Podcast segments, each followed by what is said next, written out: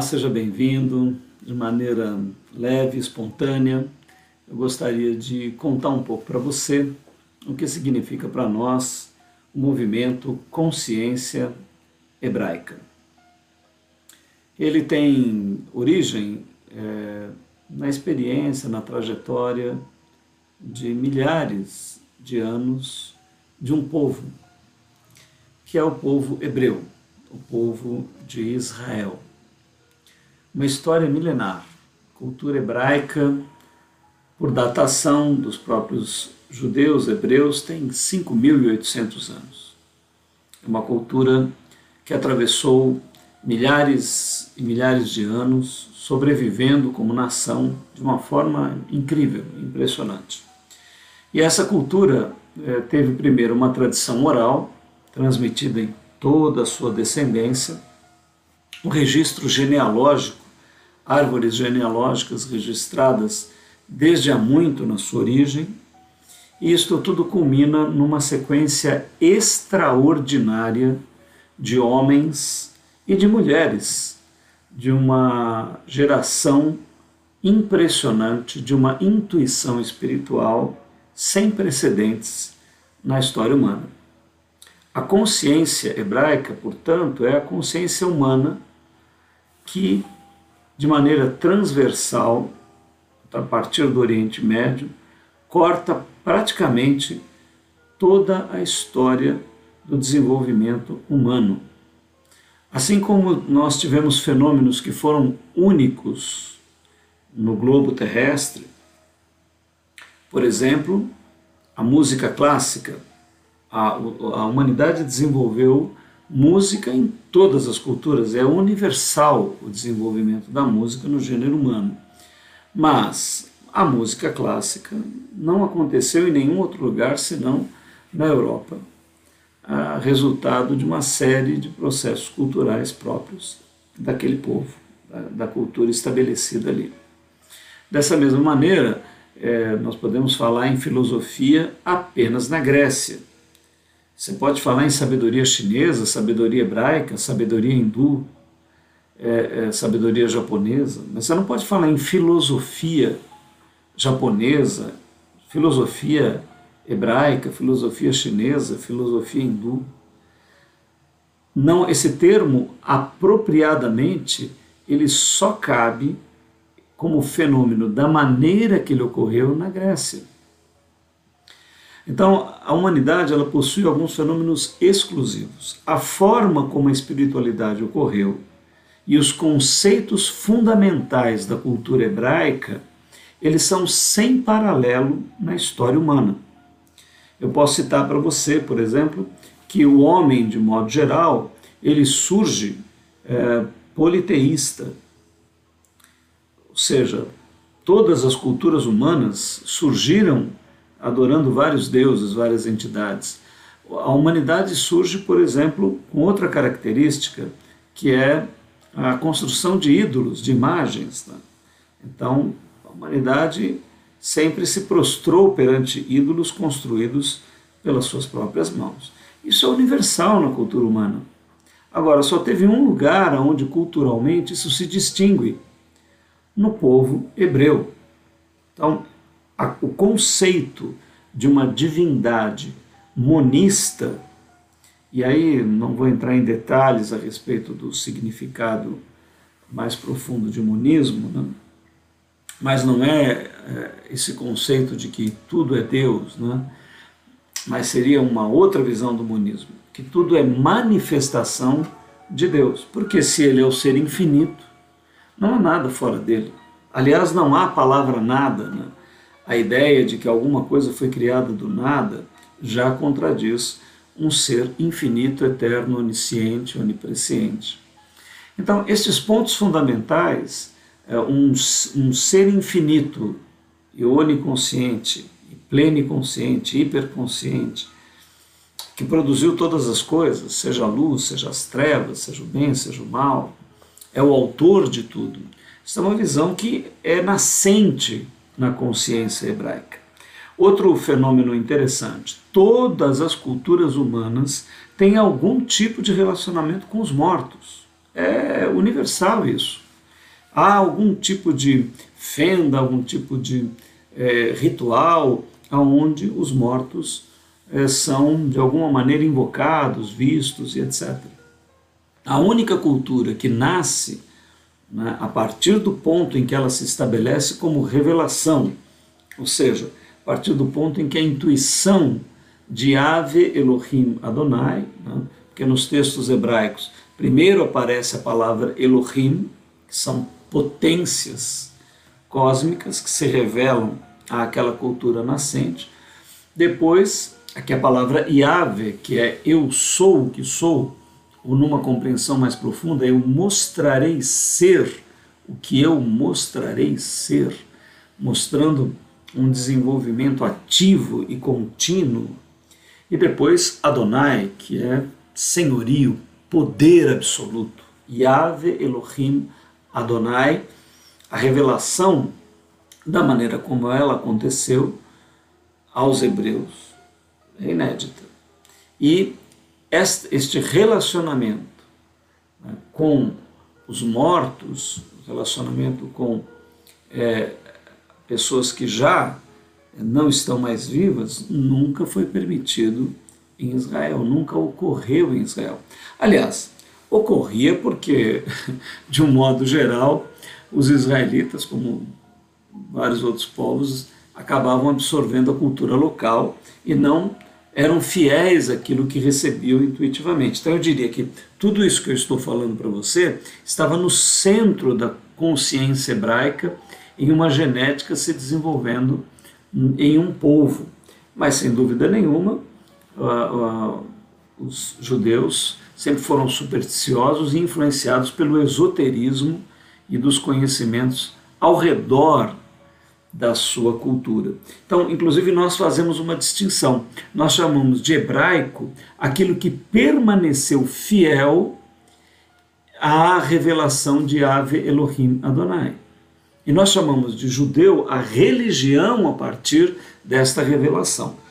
Então, a religião judaica, ela tem uma série de superstições, de misticismos, de esoterismos, etc., que se desenvolveu a partir dela. Mas, nos textos de Bereshit, que é o primeiro livro, o livro Gênesis, até a Revelação, o livro de Apocalipse, a consciência hebraica se revela de uma maneira completamente diferente de todas as outras matizes é, que dão origem às religiões humanas. Então é um fenômeno impressionante. Depois, uma outra característica, além da questão da visão de Deus, da questão da relação com os mortos, da questão da não idolatria, é, da revelação de uma divindade única, de um ser absoluto, infinito, onipotente, onisciente. Né?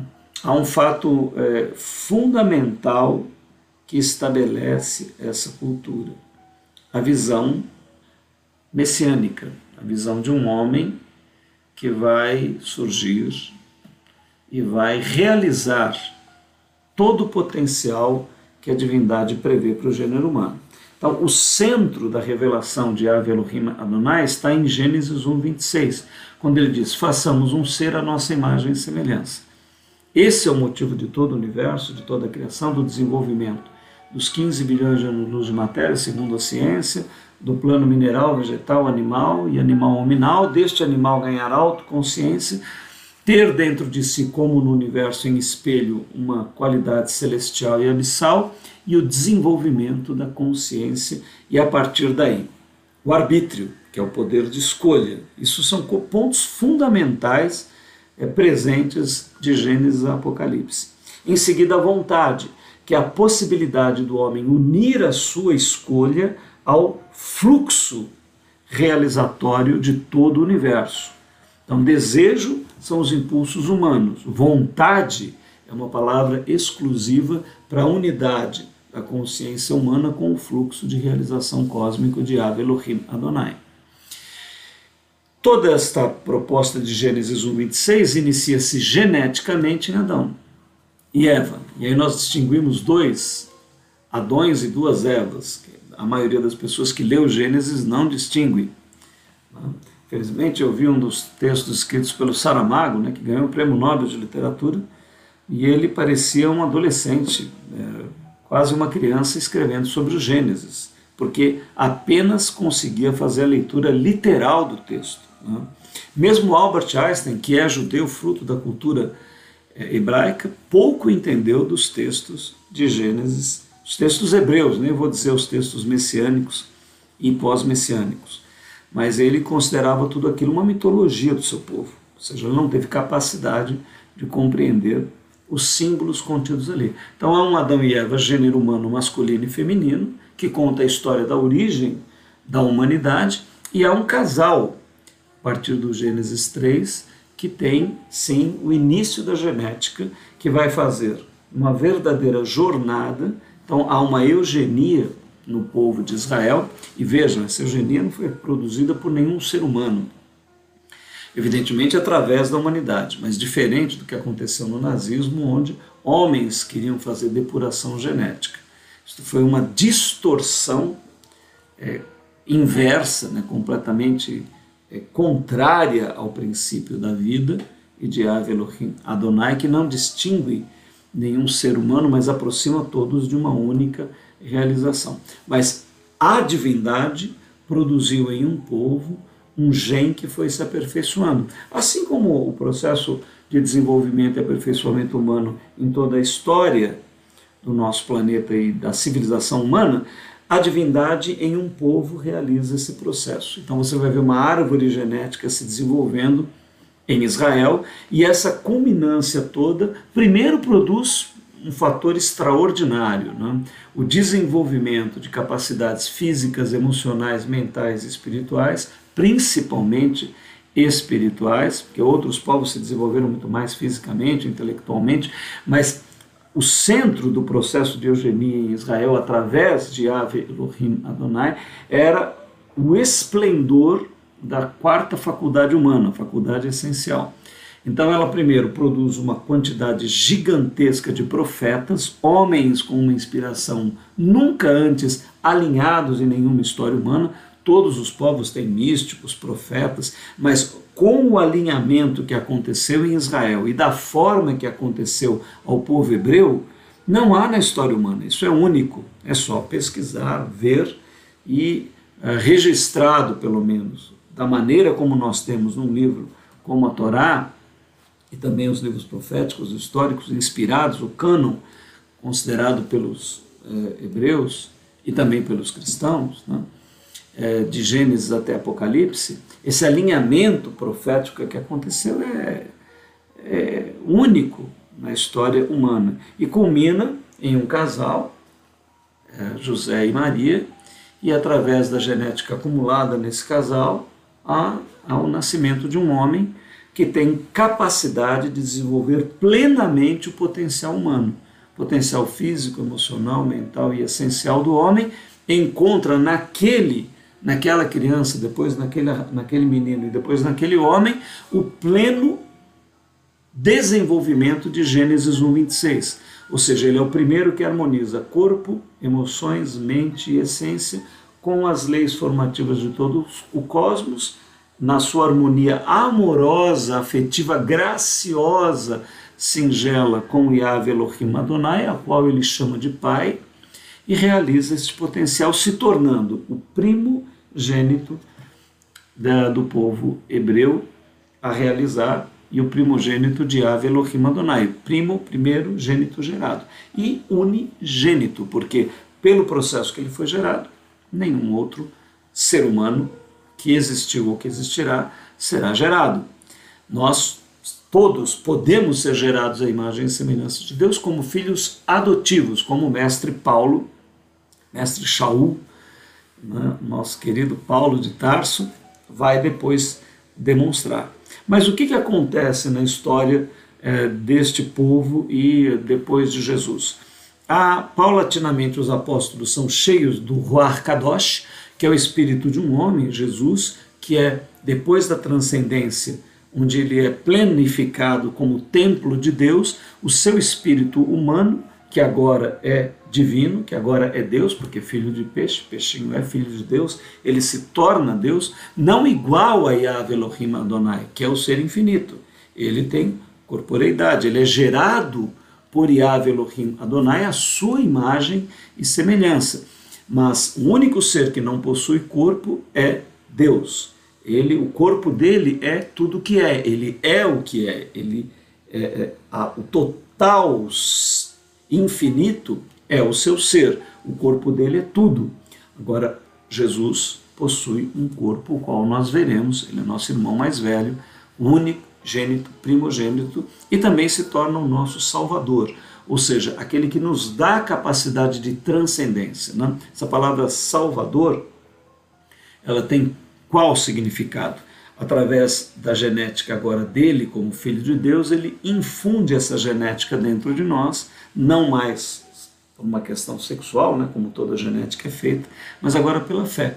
Ou seja, a qualidade dele entrou em, num Wi-Fi da suprema divindade e hoje, pela fé, o homem consciencialmente entra nessa sintonia, recebe essa transmissão e ganha este potencial de ser gerado à imagem e semelhança de Avelohim Adonai, como filho adotivo, através de Yeshua Hamashia, que é Senhor, Mestre, Salvador, o caminho, a verdade, a vida, aquele que nos dá a capacidade de transcendência de nós também chegarmos a filhos de Deus. Mas acontece que, com o desenvolvimento depois da transcendência dele, os apóstolos continuam com uma palavra vibrante. Paulo fica encarregado de levar para nós, gentios que não temos o sangue é, de Abraão, somos enxertados na videira de Israel através do, do Messias hebreu. Então há uma conversão para o Senhor Jesus dos gentios, através de Paulo principalmente.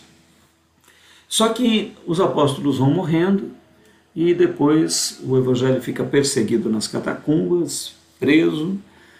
Mas lá na frente, passado alguns anos, um imperador romano uh, acaba se convertendo.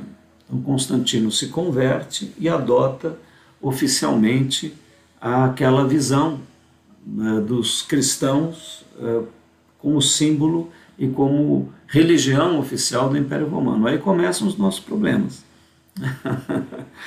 Dizem que Constantino deu três presentes de grego, né? ele era romano, mas deu os presentes de grego para igrejas. Né? Deu é, é, poder político né? para a, a, os cristãos, deu armas, porque os cristãos acabaram se tornando uma força bélica com o passar do tempo, né? e, e, e, dinheiro. Né? Então a igreja acabou se constituindo enquanto uma, uma praticamente um estamento da sociedade, né? uma estrutura dentro da sociedade que culmina num processo até de se tornar um Estado e, e tudo mais. Mas o que, que acontece com isso? Toda a cultura uh, grega tinha um poder imenso, filosofia grega era balizadora de tudo que era verdade. Então, os principais doutores da igreja, seja Agostinho ou Tomás de Aquino, têm base aristotélica e platônica. Então eles vão usar a mente do helenismo para compreender as escrituras hebraicas. Então nós tivemos uma distorção. Se você pegar no Google e estudar todos os concílios que foram realizados, onde as principais uh, formas de se compreender o, o, o, Evangelho ou o Antigo Testamento, os textos pré-messiânicos e pós-messiânicos, foram definidas dentro de bases greco-romanas. Então, muitas coisas, como a Trindade, por exemplo, se você for procurar ah, na história da, da, das religiões de modo geral, há inúmeras trindades. Qual é a única cultura que não tem trindade na história é, da humanidade espiritualmente? Israel, os hebreus, porque lá há a visão de um único Deus desde o nascimento. Então depois surgiram com essa ideia de trindade. Depois acabaram introduzindo figuras femininas, porque havia uma ausência muito grande de figuras femininas no, no cristianismo. E, e, e, havia muitas deusas em muitos lugares. Então, trouxeram figuras femininas, acabaram colocando Maria num papel é, indevido dentro do, do, da compreensão teológica cristã. Isso acabou criando distorções muito grandes. E, por último, é, como toda a humanidade sempre teve contatos com os mortos, a igreja acabou estabelecendo um tipo de contato com mortos carimbados. Né? A gente tem, por exemplo, aí o Espiritismo que, francamente, faz contato com todos os mortos, mas aí pelo menos há uma democracia, porque pode ser com qualquer morto.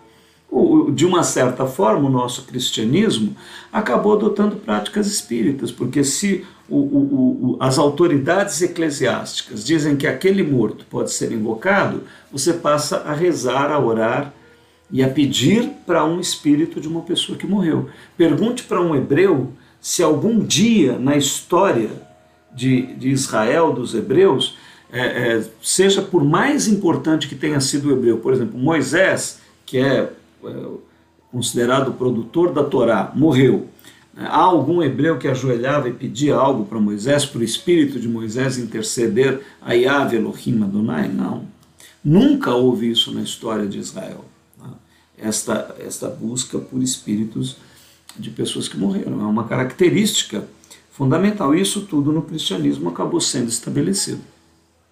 Então, essa história que eu estou rapidamente contando para você é, culmina no protestantismo. Né? Lutero, na verdade, um monge católico, ele não queria sair da igreja ou romper com a igreja que ele amava, porque considerava a igreja de Cristo. Mas viu uma distorção tão grande lá que ele colocou pontos que precisariam ser corrigidos, esperando que a igreja se reformasse. Né? Mas o radicalismo e muitas distorções eram impossíveis ser corrigidas naquele momento. Então, ou havia, houve também questões político-econômicas, a, a, igreja cobrava impostos, eh, ocupava um espaço na economia, nas armas, na política, e muitos nobres, principalmente da Alemanha, já não aguentavam mais aquele domínio do cristianismo que se expressava dessa forma. Então acabou havendo uma questão teológica e político-econômica social que apoiaram o protesto. E aí surge o protestantismo, que tira muitos dos pontos desta distorção que acabou acontecendo entre a visão hebraica original e o que acaba se estabelecendo como expressão é, é, do principal hebreu. Na verdade, assim, nós não somos cristãos, no sentido de que houve uma cisão entre a, a, a espiritualidade em Israel dos hebreus e de Jesus. Jesus era hebreu, ele jamais renunciou à, à, à lei, jamais renunciou a tudo aquilo que os seus antepassados tinham proposto. Ele apenas vai cumprir o espírito da lei.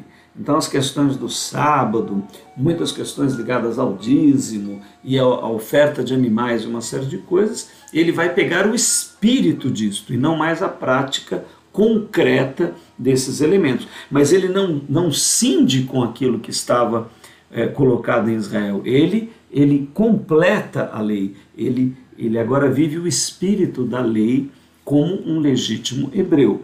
Então, Lutero acaba retirando esses pontos, mas as partes mais profundas, Lutero acaba não tendo condições de retirar. Então, ainda permanece uma visão muito ligada ao helenismo e à estrutura greco-romana é, na interpretação do que só a consciência hebraica poderia realmente compreender. Então, isso fica durante muito tempo na história e depois nós temos ah, o, o, um movimento extraordinário que acontece por volta de 1900,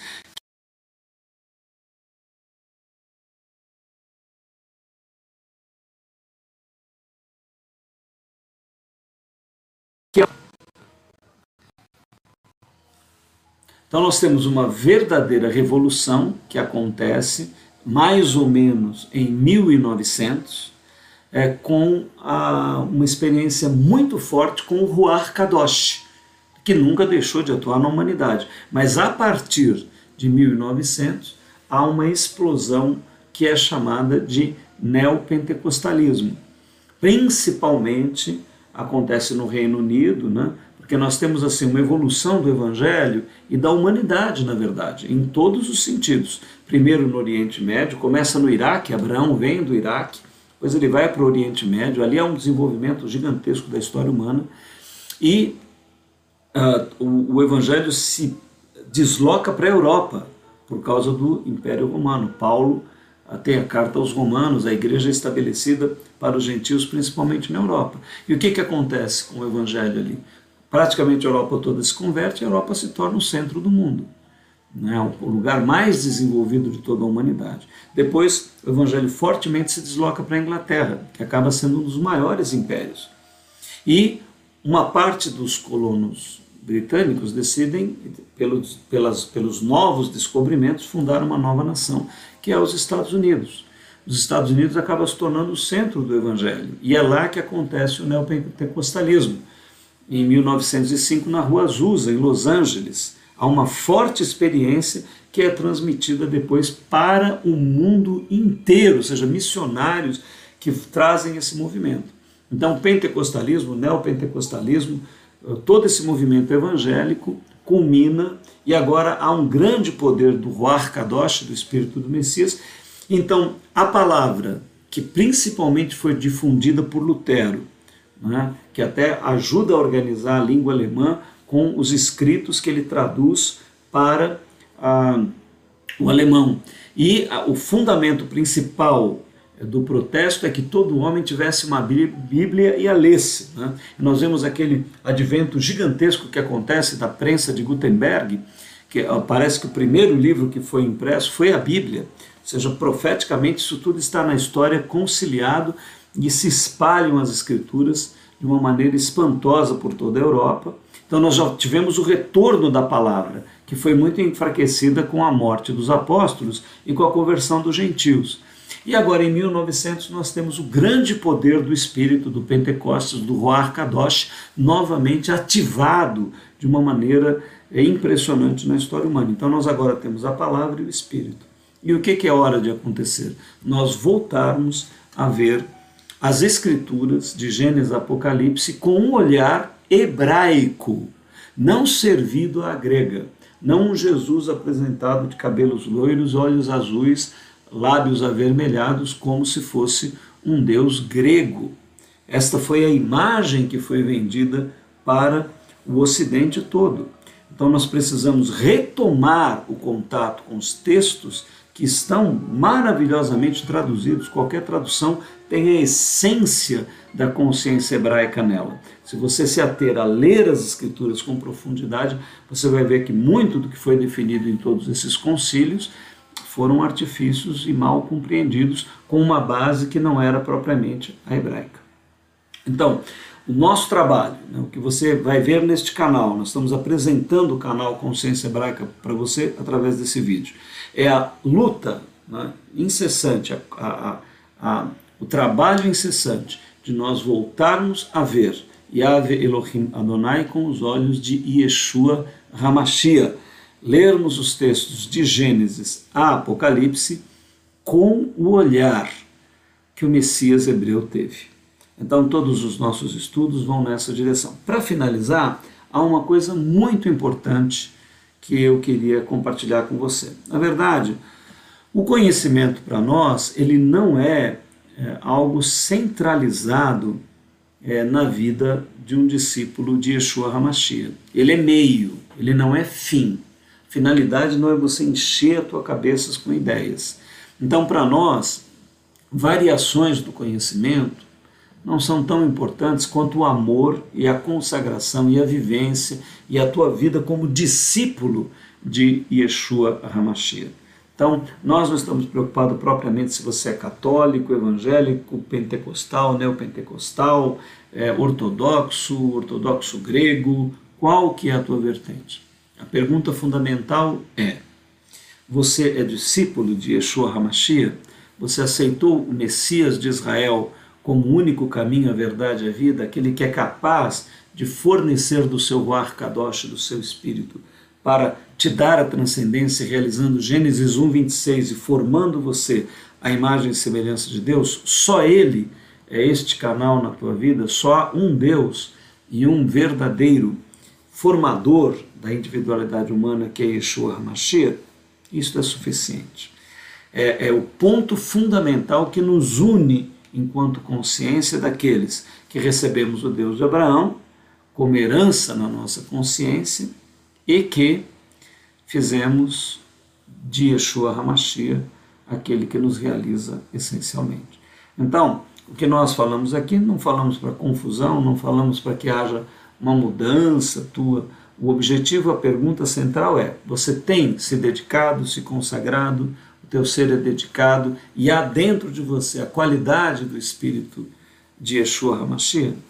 Isto é suficiente. Se este conhecimento te auxiliar a se aproximar mais e se dedicar mais a este Mestre e Senhor, então você é bem-vindo. Use e abuse do conhecimento, fortaleça-se em conhecimento e em graça, porque fundamentalmente é a graça de Yeshua Mashiach e não as, a lei, não as obras, não o que nós fazemos, mas a graça que está contida em Cristo é que forma-nos à sua imagem e semelhança. Então, que com essa apresentação você possa desfrutar dos estudos aqui e entrar em contato conosco através principalmente do Telegram. Nós temos um grupo chamado Consciência Hebraica. Entre lá, tudo que nós fazemos, nós colocamos lá e assim podemos ter um contato mais próximo. Uma excelente consciência, que o Ruach Kadosh de Yeshua HaMashiach, em Yahweh Elohim Adonai, o infinito Deus e nosso Pai, possa crescer e estar nos unindo em uma visão transcendente da nossa existência rumo ao infinito e ao eterno.